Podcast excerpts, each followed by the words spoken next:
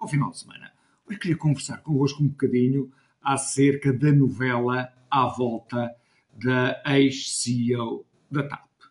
Pois é assim, eu não gosto especialmente de futebol, de futebol jogado, não, não gosto especialmente, não sei nomes de jogadores, não sei essas coisas, mas eu acompanho com alguma proximidade os bastidores do futebol.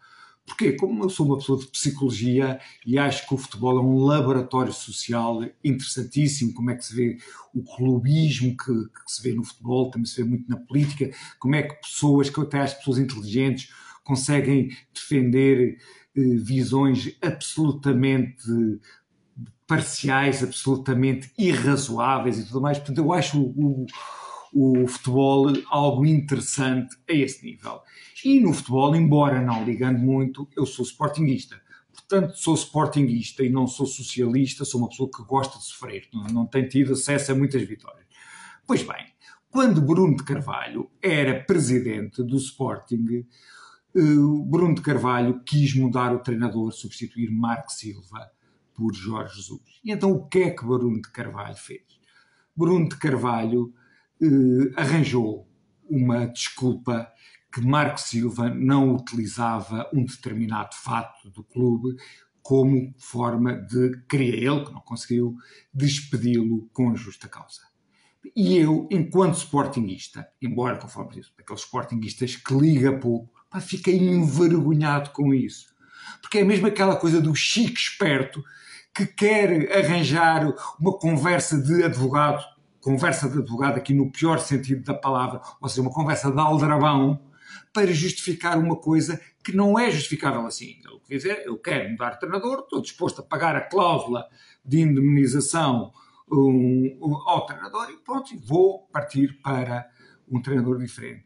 Pois bem, essa Hum, essa postura de aldrabão, essa, essa postura de vale tudo, interessam é os resultados, não interessa o processo e não interessa a forma de lá chegar. Foi o que eu vi esta semana com o Estado português face à CEO da TAP. Ou seja, eu não, não tinha especial simpatia pela CEO da TAP.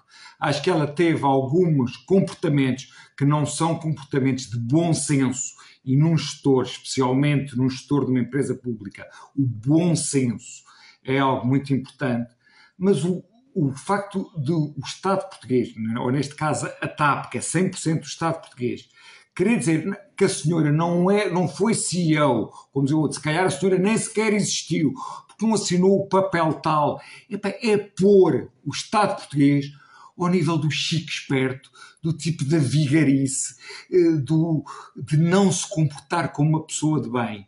Ou seja, eu penso que aquilo que é a fatura do governo socialista, nós estamos a pagar em termos de menor crescimento económico, porque isto foram anos em que Portugal podia ter dado um salto para rumo a ser um país mais europeu e não deu.